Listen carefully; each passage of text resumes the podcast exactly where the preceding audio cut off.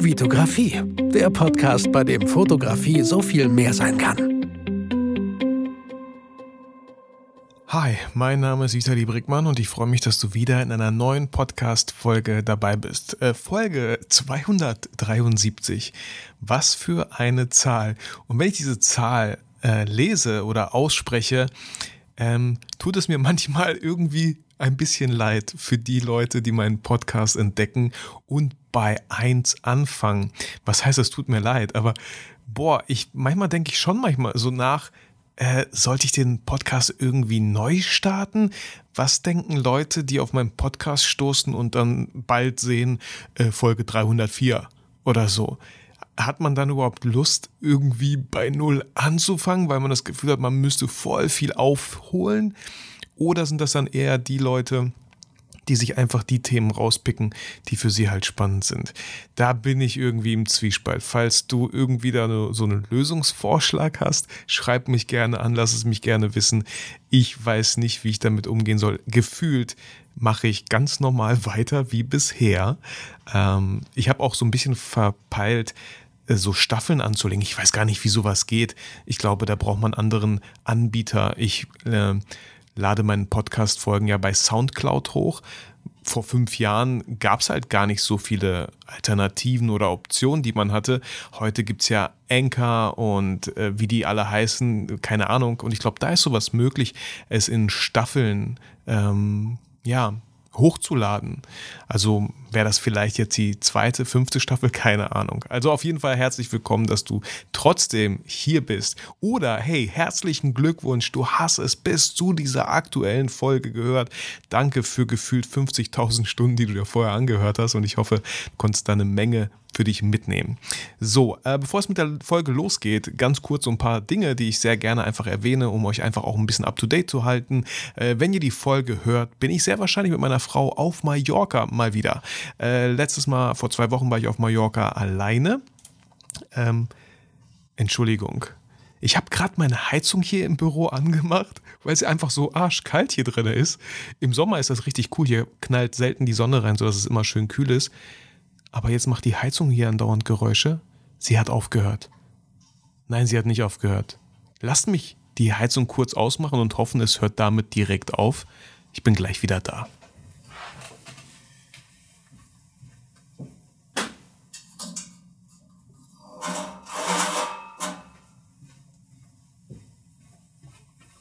So, dann friere ich mir einfach kurz einen ab. Vielleicht hilft mir das einfach mit der Folge auch schneller durch zu sein. Ähm, genau, ich bin mit meiner Frau auf Mallorca ähm, bei Anita auf der Finca und ähm, ich habe mich wir haben uns ein bisschen fast selbst eingeladen. Ähm, ich war ja bei Anita, als ich da auf Mallorca war, frühstücken. Und ich habe dann im Nachgang geschrieben, Anita, was hältst du davon? Meine Frau und ich kommen vorbei pennen bei euch in der Finca. Und dafür äh, machen wir ein paar coole Shootings, ein bisschen Videocontent. Ich fliege noch mal ein bisschen mit der Drohne rum. Sachen, die Sie gebrauchen können und einfach Win-Win hoffentlich für uns beide. Und Anita hat äh, ja gesagt mit ihrem Mann. Auch ein äh, Klaus ist ein unglaublich cooler Typ. Den habe ich letztes Mal kennengelernt, das erste Mal tatsächlich. Anita kenne ich ja schon etwas länger. Sie war ja auch hier in meinem Podcast. Eine unglaublich schöne Folge, die wir damals zusammen aufgenommen haben. Ich weiß nicht, Folge 100 irgendwas. Da ging es, äh, glaube ich, um, um Kinder und Business und wie man das alles so ein bisschen managt. Und äh, fand ich eine sehr, sehr schöne Folge. Ähm, genau, und ja, äh, gestern habe ich das irgendwie meiner Tochter versucht beizubringen nochmal. Ich hatte es irgendwann schon mal so gedroppt, aber dann habe ich gestern ihr nochmal gesagt, dass wir bald weg sind für drei Tage. Und im Nachgang dachte ich, ach nee, es sind noch nicht mal, es sind eigentlich vier Tage, vier Nächte, die sie bei Oma schlafen muss. Und meine Tochter hat gefühlt eine Stunde lang geweint. Und es tat mir so leid. Und sie wollte unbedingt mit und dann auch schon so voll am Schluchzen. Und ich verspreche auch, ich werde euch auch nicht stören, aber bitte, bitte kann ich mitkommen. Und mh, hm, die ganze Zeit. Und äh, ich weiß nicht, ich war vielleicht schon so kurz davor, sie mitzunehmen, aber es geht einfach nicht und das möchten wir nicht. Und dann war auch irgendwann ein Punkt erreicht, wo ich gesagt habe, ey nein, Vitali, bis hierhin und stopp so. Also warum mache ich das mit meiner Frau? Weil meine Frau und ich selten Urlaub gemeinsam gemacht haben. Es gibt so viele Paare, die unternehmen so viel zusammen, bevor vielleicht ein Kind in Planung ist, bevor vielleicht ein Kind schon auf dem Weg ist. Und meine Frau und ich haben das leider nicht so ausgiebig gemacht. Wir waren auch nicht mal irgendwie in den Flitterwochen oder so nach der Hochzeit. Wir waren irgendwie Eltern, wir waren am Studieren, wir waren am Arbeiten, wir hatten nicht wirklich viel Geld. Ähm, und ich war auch relativ geizig, was das betraf, weil es halt nicht so viel Geld, nicht so viel Geld da war. War mir ein Urlaub für 2500 Euro. Puh, da dachte ich mir, Alter, was ich mir für 2500 Euro alles kaufen kann hier in Deutschland. So. Und ähm, ja, Ansichten ändern sich glücklicherweise. Ähm, heutzutage würde ich sagen, hey, kauft die Erinnerungen statt materielle Sachen. Und genau das machen wir halt mit diesem kurzen Urlaub über, die, über das Pfingstwochenende. Es ist irgendwie dieser arbeitsfreie äh, Wochenende von meiner Mutter. Sie kann die Kinder nehmen. Und ja, ich werde meinen Bruder noch fragen, ob er auch mal mit, mit seinen Kindern und unseren Kindern irgendwie was unternehmen kann und so. Es wird schon alles klappen so. Aber es war nicht einfach so, ja, wenn du eine Stunde so, ja, ein Geschluchze von deinem Kind anhörst und äh, irgendwie Sachen in Frage stellst und teilweise auch so Gedanken kamen wie, ah, vielleicht sollten wir doch nicht fliegen. Nein, wir sollten auf jeden Fall fliegen und meine Tochter muss leider damit klarkommen. So, ähm, ich, ja, ein anderes Thema vielleicht.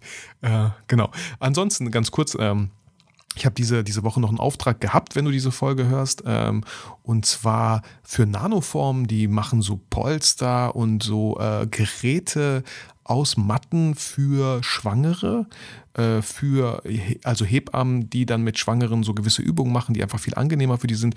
Die Sachen sind super verstaubar in einem Kreissaal, in einem Geburtshaus und solche Sachen. Und da wollte ich, warum erwähne ich das? Ganz einfach, weil wie, wie kam diese, dieser Auftrag zustande? Ähm, ich hatte mal ähm, ich bin ja in zwei verschiedenen Netzwerken. Also, also einmal BNI, ne, das habe ich ja schon mal gesagt, so einmal die Woche treffen wir uns ähm, wirklich offline im Brackwederhof hier bei uns. Ähm, zwar schon relativ früh, um halb sieben Uhr morgens, aber es ist trotzdem irgendwie ganz cool und äh, tolle Leute dort auf jeden Fall.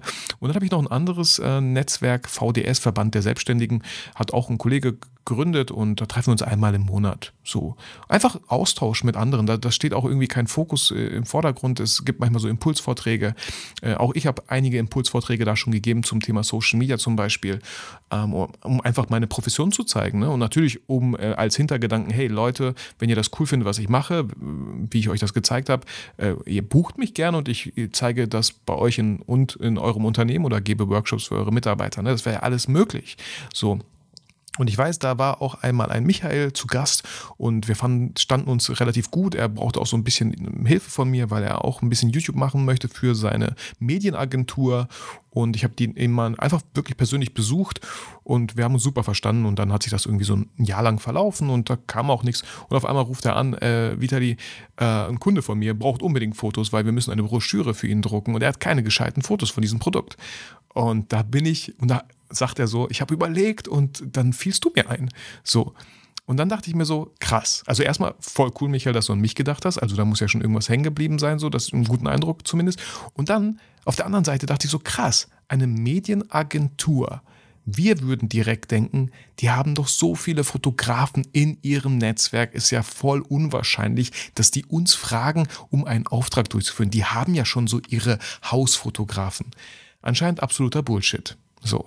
Ähm, ich war da total überrascht und also wenn, wenn ihr euch wieder denkt, so nein, ich muss ja nicht und hier, das lohnt sich ja nicht und dieser Kontakt ist auch bestimmt nicht interessant und so, ey, ich weiß nur, wenn ihr nichts macht, passiert auch nichts. Das ist auf jeden Fall garantiert. Deswegen, also das wollte ich mal droppen, äh, mit euch teilen. Ähm, Kontakte sind so, so wichtig, so wertvoll, dass ihr euch zeigt, dass man auf euch kommt, wenn man einen Fotografen sucht, dass man euch direkt am besten in Erinnerung hat, dass ihr der Richtige dafür seid. Genau. Ja, äh, und ansonsten letzter Sache noch, wie gesagt, einmal ganz kurz nur die Workshops die Olli und ich noch dieses Jahr geben. Drei Stück sind es an der Zahl, maximal acht Teilnehmer. Eine Teilnahmegebühr von 479 Euro. Äh, zwei Models, eine coole Location. Diese Workshops finden jeweils am 13. August statt, am 27., also am 13. August in Bielefeld, am 27. August in Köln und am 10. September ebenfalls in Bielefeld. Falls du da Bock drauf hast, dann melde dich einfach entweder per DM bei, über Instagram oder besser noch E-Mail, weil dann habe ich direkt deine E-Mail-Adresse, um äh, dir einen Platz zu reservieren. So, jetzt fangen wir aber an mit dieser Podcast-Folge, die vielleicht so heißen würde wie die Datenflut an Bildern meistern. Ähm, ich weiß, diese, diesen Impuls zu dieser Folge habe ich, glaube ich, durch Tatjana bekommen, die gesagt hatte irgendwann mal, äh, die so eine Folge wäre irgendwie interessant weil ich mache so viele Bilder und ich habe keine Ahnung, mache ich zu viele, wie speichere ich die am besten, was für eine Festplatte soll ich kaufen und so. Und ich hatte mir damals das einfach mal aufgeschrieben. Ich habe so einen Ordner in meinem MacBook Notizen, Podcast und da schreibe ich immer alle möglichen Ideen erstmal rein. Und wenn ich dann äh, vielleicht eine Folge habe, wo ich nicht genau weiß, hm, ich habe jetzt auch keinen Gast, ich habe äh, ein paar Gäste die nächsten Folgen, ähm, bei, zu welchem Thema? Manchmal kommt mir das relativ spontan und ich kenne das Thema über das ich hier reden möchte, aber manchmal nicht. Und dann schaue ich halt, was ich mir so notiert habe, die, die Monate über und äh, bin dann darüber gestolpert und einfach auch ein wichtiges Thema, weil ich allein letzte Woche drei Aufträge hatte und auch da natürlich viele Bilder entstanden sind. Und auch hier nochmal, die drei Aufträge, die letzte Woche entstanden sind für eine IT-Firma, für eine, für eine, für eine, äh, für eine Tischlerei und für einen, äh, für einen Malerbetrieb, das waren alles Dinge, die zustande kamen über Kontakte, über wirklich Kontakte, die ich offline kennengelernt habe. Die haben mich nicht online gefunden, auch obwohl ich so sichtbar online bin, haben die mich nicht online gefunden. Also da ist noch super viel Bedarf und wirklich nochmal der Appell an dieser Stelle und der letzte Appell dieser Folge. Schaut, dass ihr euch offline mit Unternehmern, mit Leuten connectet, für die ihr gerne vielleicht Bilder machen wollen würdet. Ihr müsst ja nicht mit der Tür ins Haus fallen.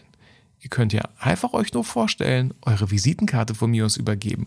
Und wenn diese Person einen Bedarf haben wird, einen Fotografen, dann ist hoffentlich eure Visitenkarte relativ nah zur Stelle. Und wenn nicht, dann äh, wenigstens einem Freund von denen. Oder die haben selber einen Kunden, die sowas brauchen. Ja? Genau. Ähm, so, genau, letzter Appell. Und bezüglich der Datenflut, die da entsteht, habe ich jetzt diese Folge hier äh, aufgenommen und wollte mit euch einfach mal so sieben Punkte durchgehen, die ich hier aufgeschrieben habe, ähm, wie ich das mache. Ne, das ist immer nur so mein Befinden. Ich habe das auch, glaube ich, nicht so gelernt oder so. Ich habe es einfach durch die ganzen Jahre über so gemacht. Und wenn sich Sachen gut bewähren, bewähren dann, dann behält man die so. Sachen, die nicht so gut klappen oder die irgendwie manchmal, vor allem weil es auch wichtige Daten manchmal sind, wie bei einem Unternehmen wie der Telekom, wenn man für die was macht, oder wenn man in New York für Bertelsmann ist.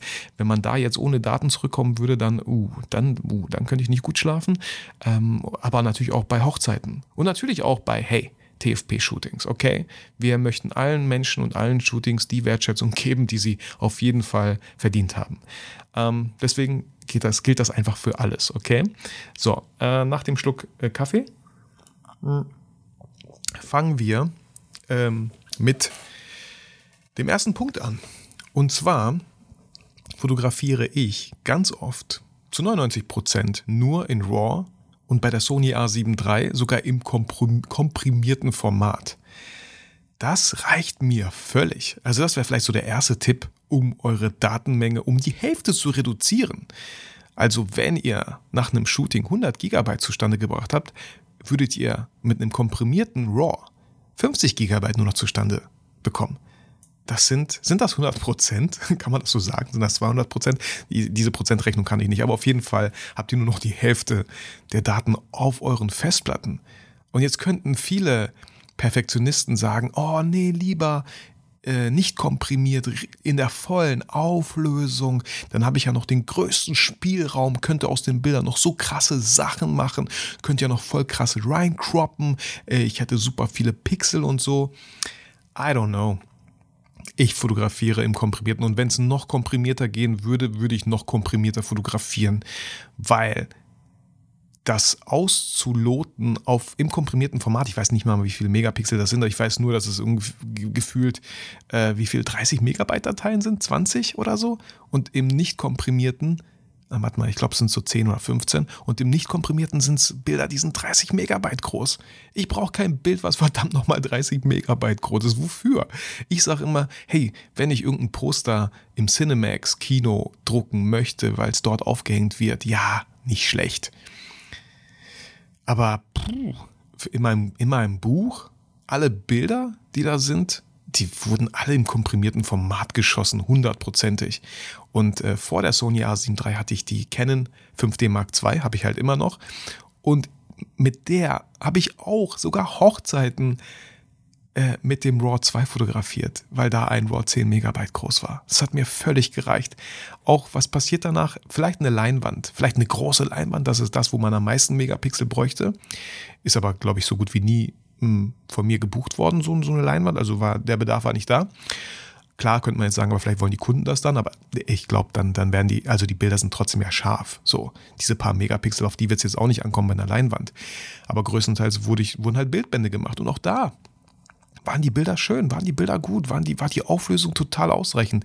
Ich meine, wenn man Bilder, äh, Fotobücher bei Saal Digital zum Beispiel ähm, gestaltet oder auch bei anderen CW, Fotobuch oder wie die alle heißen, äh, da wird ja immer darauf hingewiesen, dass die Auflösung des Bildes nicht reicht. Also so, eine, so, eine, so einen Hinweis hatte ich noch nie bekommen, weil die Bilder immer noch im komprimierten Format immer noch völlig ausreichend sind.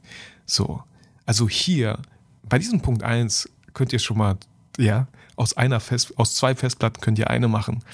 Wenn ihr einfach, also ich fotografiere und ich werde auch weiterhin im komprimierten Foto, äh, Format fotografieren. Wo würde ich nicht im komprimierten Format fotografieren? Habe ich letztens irgendwie auch gemacht. Ich muss gerade überlegen. Ich glaube, das waren halt wirklich für die für Printsachen irgendwas, wo ich dachte, okay, da, ich weiß ja nicht, wie groß sie das dann printen wollen. Vielleicht wollen die das ja noch irgendwie anders verwenden oder so. Dann wäre eine große Auflösung schon wichtig. Ne? Ähm, oder bei wirklich sehr, sehr krassen Aufträgen, wie zum Beispiel in New York für Bertelsmann, da will ich dann nicht gefragt werden, hast du die Bilder in einer höheren Auflösung? Und wenn ich dann Nein sage, ist das irgendwie voll unangenehm. Also da hole ich das meiste dann schon, glaube ich, raus. Aber so daily, boah, nee. Also nee, das, das meiste wird ja auf Social Media ausgespielt. Also komprimiert reicht hier völlig und ist wahrscheinlich immer noch zu groß. Genau. Punkt Nummer zwei, wie man zum Beispiel auch viel, viel weniger äh, ja, Speicherplatz verbraucht, ist einfach nicht in Serienbildern zu fotografieren. Ähm, vielleicht sagst du jetzt, habe ich noch nie gemacht, warum sollte ich? Ähm, hey, geht mir genauso. Äh, ich habe immer Einzelschuss eingestellt auf meiner Kamera.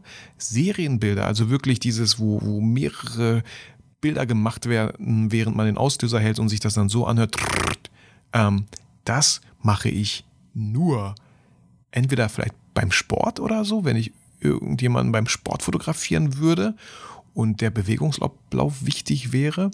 Ansonsten vielleicht, wenn man bei einer Hochzeit irgendwie so funny Bilder macht, wo die ganzen Leute hochspringen oder so, oder wo es um einen Sprung geht, am höchsten Punkt, der cool aussieht, ähm, dann würde ich auch wahrscheinlich Serienbilder machen, aber sonst mache ich so gut wie nie Serienbilder. Ähm, und manchmal, auch bei Workshops, nehme ich manchmal eine Kamera in die Hand und mache ein Bild oder so, um es einfach mal kurz zu testen und merke, oh, hast du Serienbild an? Okay, krass. Also, wow. Ich persönlich finde schon, mit Einzelschuss mache ich super viele Bilder, viel mehr Bilder, als ich brauche wahrscheinlich. Und denke mir so, oh, viel zu viele Bilder. Aber bei, wenn, wenn das auch noch auf Serienbild gestellt wäre, boah, dann, dann ähm, wären es dreimal, fünfmal so viele Bilder, die da entstehen. Also auch das weiß ich nicht, warum man das nutzen sollte, wenn es gerade nicht wirklich um einen Leichtathleten beim äh, Weitsprung geht oder so. Oder beim Fußball halt, ne? Genau. Ähm, ja, ansonsten, äh, wie man auch schon Herr über die Datenflut werden kann im Voraus, ist einfach die Vorauswahl in der Kamera zu machen, wenn man dafür die Zeit hat.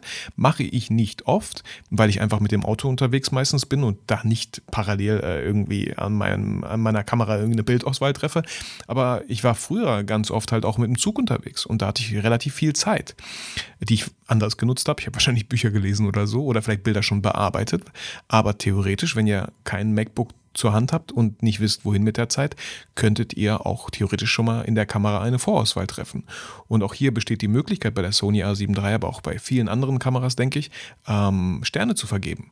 Ich habe bei meiner C3-Taste, wenn ich einmal drauf drücke, kriegt das Bild einen Stern wenn ich nochmal drauf drücke, zwei Sterne und nochmal keinen Stern. Also das reicht mir. Man kann das bis fünf Sterne natürlich machen, aber eins oder zwei, zwei ist so, ja, richtig geil, wird direkt heute vielleicht noch gepostet. Und äh, Lightroom weiß das natürlich, wo ihr die Sterne gesetzt habt, gesetzt habt und zack, habt ihr diesen Part schon mal übersprungen, die Bildauswahl. Natürlich ist eine Bildsichtung je nachdem, was für ein Kunde es ist, wie wichtig, wie detailliert man schauen muss, ist natürlich besser, wenn man es an einem großen Monitor macht. Auf jeden Fall so ein kleines Display, hm, äh, kann man jetzt die Schärfe natürlich beurteilen, indem man mal ranzoomt oder so. Aber trotzdem kann man da eine große Auswahl schon mal vorab machen, auf jeden Fall. Also hier auch nochmal, ähm, ich bin kein Freund davon, direkt Bilder zu löschen, aber ich hatte ja auch mal Steini, einen Gast in meinem Podcast, der viele Events begleitet und auf dem Rückweg von diesen Events hat er alle Bilder gelöscht, die er nicht brauchte. Fertig aus. Finde ich voll radikal, finde ich irgendwie cool. Und das, waren, das war seine Bildauswahl. Fertig aus. Also warum sollte ich die Bilder behalten, wenn ich genau weiß, ich werde die nie posten und nie benutzen? Warum lösche ich die nicht einfach? Fertig aus. So, und schon hat er super viel Platz gespart. Und super viel Zeit vor allem. Genau. Und an dieser Stelle fällt mir auch eine Sache ein, die ich immer wieder mal höre. Wenn ihr ein Fotograf seid, bitte macht es eurem Kunden nicht so schwer und schickt ihm irgendwie nach einem Shooting von zwei, drei Stunden oder so 1000 Bilder, die er sich anschauen soll. Bitte tut das nicht. Das meine ich total ernst. Ich als Kunde würde mir wünschen, dass ihr ein Auge dafür habt, dass ihr das übernehmt und eine Bildauswahl trefft. Wenn ich jetzt ein Shooting buchen würde, wo jemand mich ein bisschen porträtiert, ein paar Bilder macht, so, ähm, jetzt kommt es auf die Stundenanzahl und die Locations natürlich an. Aber sagen wir mal, wir shooten an einer Location einfach ein paar Bilder. Mit 30 guten Bildern, die ich mir anschaue und die ich auswählen kann, wäre ich mehr als happy. Okay? Ich brauche keine 200 Bilder, nur weil ihr 2000 Bilder gemacht habt und denkt, hey, 10% sind immer noch eine gute Ausbeute, ich kann mich nicht entscheiden. Doch, doch ihr müsst euch entscheiden. Es gibt manchmal Kunden, die wollen natürlich sind ein bisschen schwieriger bezüglich, äh, ja, sie können sich nicht so gerne sehen auf Fotos. Das kann, aber, man, aber manchmal sind auch das die Kunden, die sagen so, ey, ich vertraue dir, mach einfach, ich mag eh keine Bilder von mir. Ne, dann ist es so. Ähm, also das höre ich immer wieder und ein Horrorszenario war wirklich eine Hochzeit von einem Freund von mir, wo ein Fotograf da war und die haben relativ schnell paar Tage, höchstens eine Woche später, irgendwie gefühlt 12.000 Bilder bekommen von der Hochzeit. Das ist doch totaler Quatsch. Also ich mache nicht mal 12.000 Bilder in RAW in, an so einem Hochzeitstag. Da kann man, was hat er gemacht? Hat er einfach die ganzen JPEGs verschickt? Will er mich verarschen? Sorry, aber wow. Das ist ja absolutes No-Go, geht gar nicht. Also auch hier nochmal, ähm, einfach mal, ja, seid doch drüber im Klaren. Macht es bitte dem Kunden nicht so kompliziert. Versucht ein bisschen rauszufinden, was ist das für ein Kunde? Hat er Zeit? Hat er überhaupt Lust, sich so viele Bilder anzuschauen? Muss es schnell gehen? Hat er da voll, ist ihm das super wichtig? Wie er guckt, ist er da sehr perfektionistisch? Ja, dann könnten es vielleicht ein bisschen ein paar mehr Bilder sein, weil wenn der eine Mundwinkel um 90 Grad schon Unterschied zu dem mit 75 Grad macht, ja, dann ist der Kunde vielleicht einfach ein bisschen pingeliger und möchte vielleicht eine größere Auswahl sehen, damit er dann happy ist. Ne? Also da, da, natürlich bin ich jetzt auch kein Unmensch und sage, äh, hey, er muss dann damit leben, die Bilder, die ich ihm schicke. Ähm, manchmal, wenn Leute da echt einfach unsicher sind und gerne eine größere Auswahl haben, gilt natürlich immer, hey, dass der Kunde einfach auch happy am Ende des Tages ist, natürlich. Aber es gibt viele Kunden, die wollen keine 200 Bilder, die sie durchschauen. So. Die sind super happy mit 20 oder so. Genau. Ähm, dann, Punkt Nummer vier. Ähm, natürlich braucht man halt Festplatten, um diese Daten auch abzuspeichern. Und ähm, hier habe ich, also ich habe, klar, wir haben alle unsere Rechner, wir haben alle MacBooks, die haben schon eine Festplatte, aber ich versuche, soweit es geht, die Festplatte nicht voll zu ballern mit irgendwelchen Sachen. Und da ich auch viele Aufträge im Bereich Video habe, kommen hier natürlich viel größere äh, Daten zusammen als bei Fotos. Ähm, deswegen arbeite ich überwiegend mit externen Festplatten und ich habe euch hier was ein bisschen rausrecherchiert. Also ich habe äh, zwei Lacy 4 Terabyte Festplatten, die so eine Lacy 4 Terabyte Festplatte, ja 4 Terabyte sind 400 Gigabyte. So eine Festplatte kostet aktuell bei Amazon, habe ich gesehen, 150 Euro, was ein echt guter Preis ist für 4 Terabyte. So, äh, dann habe ich noch eine SanDisk SSD Festplatte mit 2 Terabyte, die super schnell ist super cool aussieht, super klein ist, super handlich, super äh, von der Haptik äh, einfach auch sehr hochwertig aussieht. Und als ich sie vor zwei, drei Jahren, glaube ich, gekauft habe, lag der Preis bei 330 Euro. Also äh, viermal so viel, theoretisch. Wenn die Lacy 4 Terabyte 150 kostet, würde ja 2 Terabyte ungefähr 75 kosten und eine SSD 2 Terabyte kostet, hat mich 330 Euro gekostet. Und ich war gerade ein bisschen verblüfft, als ich recherchiert habe und gesehen habe, dass die gleiche Festplatte, 2 Terabyte SSD, 200 Euro bei Amazon aktuell kostet. Ähm, ich war kurz davor zu überlegen, hm, brauche ich vielleicht noch eine? Aktuell nicht. Komme ich ganz gut klar, gerade so mit den drei Festplatten und der Festplatte auf meinem MacBook, die ich sehr selten natürlich nutze, aber trotzdem komme ich damit klar. Ähm, genau, und das kann ich euch auch natürlich herzlichst empfehlen, die Sachen, die ich nutze. Seid bitte vorsichtig mit irgendwelchen Festplatten, die super im Rabatt sind und nur gefühlt 30 Euro kosten.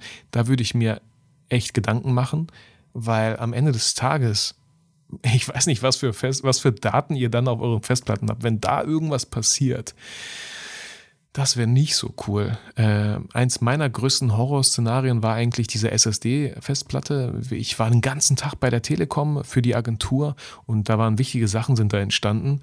Und ähm, ich bin nach Hause gefahren, habe meine Sachen im Büro abgelegt, mein Equipment und bin nach Hause gefahren, habe meine Festplatte zu Hause nicht mehr gefunden. Und ich konnte nachts echt nicht gut schlafen. Ich habe mir schon so gedacht, boah, wo ist diese Festplatte? Ich habe Kontaktpersonen bei Telekom angeschrieben, da gab es keine Festplatte, die haben auch keine gesehen. Ich so, boah, wo ist diese Festplatte? Oh nein, da war auch irgendwie noch eine Hochzeit drauf, die ich noch nicht fertig hatte und solche Sachen. Ja, das ist so mit externen Festplatten. Natürlich ist ein gewissen, gewisses Risiko dabei, ich weiß. Ähm, am Ende des Tages war es immer im Büro. Ich habe die Festplatte mit dem Equipment irgendwie hingelegt und so und eigentlich hat, ja, wusste ich nicht, habe ich nicht abgespeichert in meinem Kopf, dass ich das gemacht habe und war, ja, ihr könnt euch vorstellen, wie glücklich ich war, als ich die Festplatte wieder in meinen Händen hielt und alles da war. So und ähm, genau. An dieser, an dieser Stelle ziehe ich den Punkt 6 vor, weil das passt einfach zu dem Thema, wo jetzt Leute denken würden, ey Vitali, warum machst du dir so einen Stress mit externen Festplatten? Warum lädst du nicht einfach alles hoch in die Cloud? Wo nichts verloren geht. Hey, berechtigte Frage, aber ich komme irgendwie nicht klar mit dieser Cloud. Ich persönlich mag Dropbox überhaupt nicht. Öfter probiert, äh, finde ich hässlich persönlich. Ich mag, ich, ich komme damit nicht klar. Ich müsste viel mehr Zeit, glaube ich, investieren. Aber Dropbox als Bildgalerie finde ich nicht so sexy wie zum Beispiel PickDrop oder Scrapbook. Ähm, oder es gibt noch irgendwann anderes, was noch hochwertiger aussieht und richtig schön ist für Hochzeiten äh, Flow-Theme, fällt mir gerade irgendwie nicht ein. Ähm, also solche Bildgalerien Kunden zu schicken, unglaublich schön. Oder halt auf der eigenen Homepage. Ne? Da kann man ja auch so ähm, eine Galerie erstellen mit einem Passwort und so und da auch sehr schön die Sachen anordnen. Genau. An, ich habe Google Drive Unlimited. Und da lade ich ja auch manchmal für Kunden Videos hoch. Dann ist es da, können sie immer wieder drauf zugreifen. Ähm, wenn Sachen auch einfach größer sind als 2 GB und ich sie nicht per WeTransfer verschicken kann, lade ich die bei Google Drive hoch. Aber ich bin gefühlt noch echt weit davon entfernt, alle meine Sachen immer parallel in die Cloud hochzuladen. Ich habe da gar keinen Bock drauf. Ich glaube, das kam einfach dadurch zustande, dass wir bis vor ein halbes Jahr noch äh, eine relativ schlechte WLAN-Verbindung zu Hause hatten. Und mein Rechner, mein Laptop lasse ich auch nicht über Nacht hier stehen im Büro. Ich nehme den halt immer mit. Deswegen ja, lade ich nicht immer irgendwas hoch ähm, in die Cloud. Wenn hier alles so stehen würde, würde ich es vielleicht machen. Aber auch da, ja, dann ist alles in der Cloud so. Und dann ist der ganze Datenmüll in der Cloud. Sachen, die ich vielleicht, ich weiß nicht. Also irgendwie ist das so mein Gefühl auch so ein NAS-System. Ich kann euch nicht mal erklären, was ein NAS-System ist, aber es ist auf jeden Fall so ein, so ein Ding, so ein, so ein Gerät mit ganz vielen Festplatten, die sich gegenseitig spiegeln, damit da bloß keine Daten verloren gehen.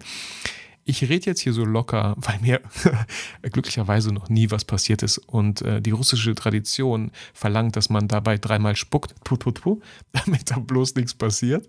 Ähm, damit es auch so schön so bleibt, bis einer weint. Ne? Dann, dann würde ich das vielleicht alles ändern oder so. Aber bisher ist alles gut gelaufen. Puh, puh, puh. Ähm, genau. Deswegen eine berechtigte Frage. Aber externe Festplatten. Ich werde es weiterhin so tun und äh, genau. Dann stellt sich natürlich die Frage, hey Vitali, okay, du hast drei externe Festplatten, irgendwann sind die voll, was machst du dann? Ähm, Punkt Nummer fünf habe ich aufgeschrieben ich nehme mal kurz einen Schluck. Also das steht jetzt nicht bei Punkt Nummer 5, aber ich nehme jetzt mal kurz einen Schluck. Äh, Punkt Nummer 4.1, ich nehme jetzt einen Schluck Kaffee. Punkt Nummer 5 habe ich Bilder löschen geschrieben. Ja, was richtig radikal ist und es macht so viel Spaß. Einfach mal Bilder zu löschen, RAW, ganze RAW-Sessions zu löschen. W wann mache ich sowas? Also wie, Natürlich sind die RAWs in einem Ordner. Und je nachdem, wie wichtig wieder dieser, dieses Shooting war, war es nur ein TFP-Shooting. Und ähm, bei dem TFP-Shooting lösche ich sehr wahrscheinlich Ähm, je nachdem, was für ein Shooting das ist, wie, wie, wie zufrieden ich damit war, was wir da alles gemacht haben. Aber ganz oft ist mein Workflow so, wenn ich ein Shooting habe, dann wird das halt bearbeitet. Es werden JPEGs generiert und fertig aus. So, das war's. Diese JPEGs, ich habe mich bewusst dafür die entschieden, die so zu bearbeiten und die so zu exportieren, fertig aus. Ähm, nicht direkt im Anschluss, aber relativ zeitnah werden diese RAWs dann gelöscht, wo ich denke, ja, das Shooting ist durch. Fertig aus. So, die JPEGs behalte ich natürlich, falls das Model fragt, hey, hast du noch mal Bilder? Ich habe irgendwie einen neuen Rechner und ich finde die Bilder nicht. Klar habe ich die JPEGs. Aber wie viel Zeit müsste ich im Leben haben, um durch alte Shootings zu gehen und zu gucken, hm, vielleicht bearbeite ich es doch irgendwie anders. Mir gefallen die Bilder nicht. Aktuell nicht so.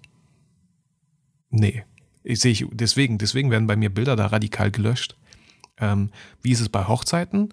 Ähm, da ist es so zwischen ein und zwei Jahren werden die RAWs gelöscht. Auch da, die JPEGs sind durch. Das Bild, wie nennt man das? Fotobuch wird gestaltet, wird gedruckt mit den Bildern so. Es macht da keinen Sinn, irgendwelche alten RAWs sich durchzuschauen und die nochmal anders zu bearbeiten, weil man irgendwie jetzt auf einmal einen anderen Stil hat. Also, dann nimmt man noch den Stil einfach in die neuen Shoot Shootings mit rein. Also dafür habe ich keine Zeit. Und ich sage immer so ein bisschen, vielleicht leicht zynisch, meine Kunden bezahlen mich nicht dafür, dass ich deren Daten hier auf meinen Festplatten verwalte. So. Da gab es mal irgendwie ein Thema ähm, mit einem Kunden, mit dem wir eh auseinander sind. Also, nee, was, Kunde nicht. Es war irgendwie Kooperationspartner, sagen wir mal so.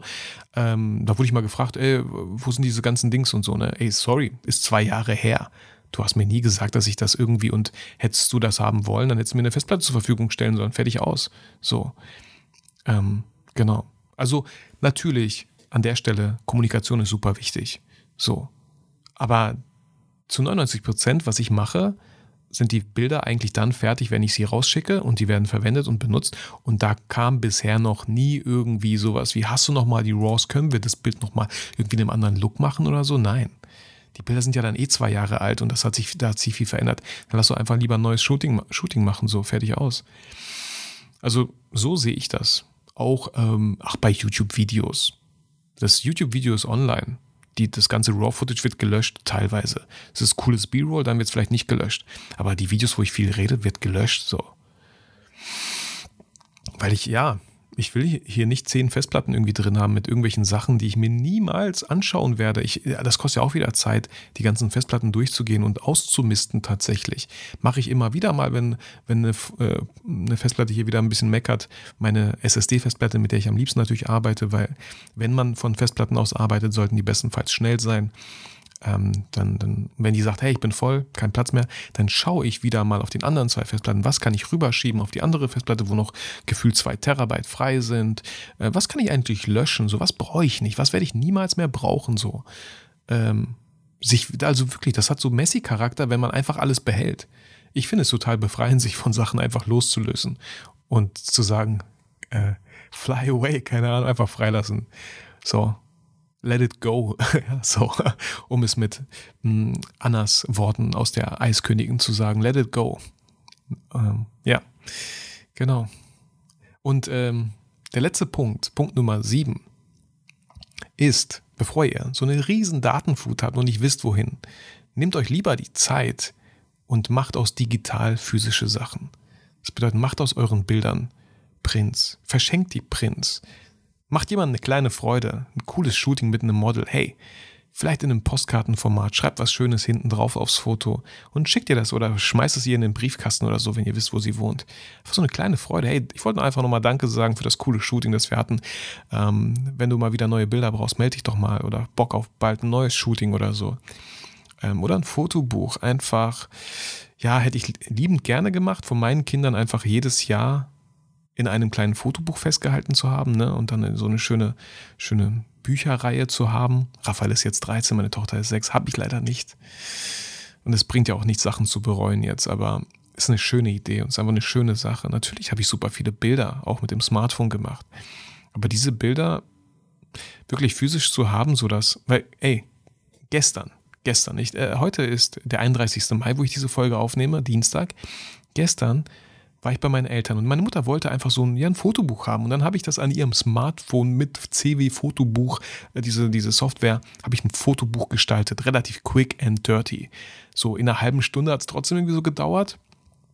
Ähm, aber dann hatte sie endlich ihr Fotobuch und das Fotobuch kam an und sie hat gesagt, hey, super schön, cool.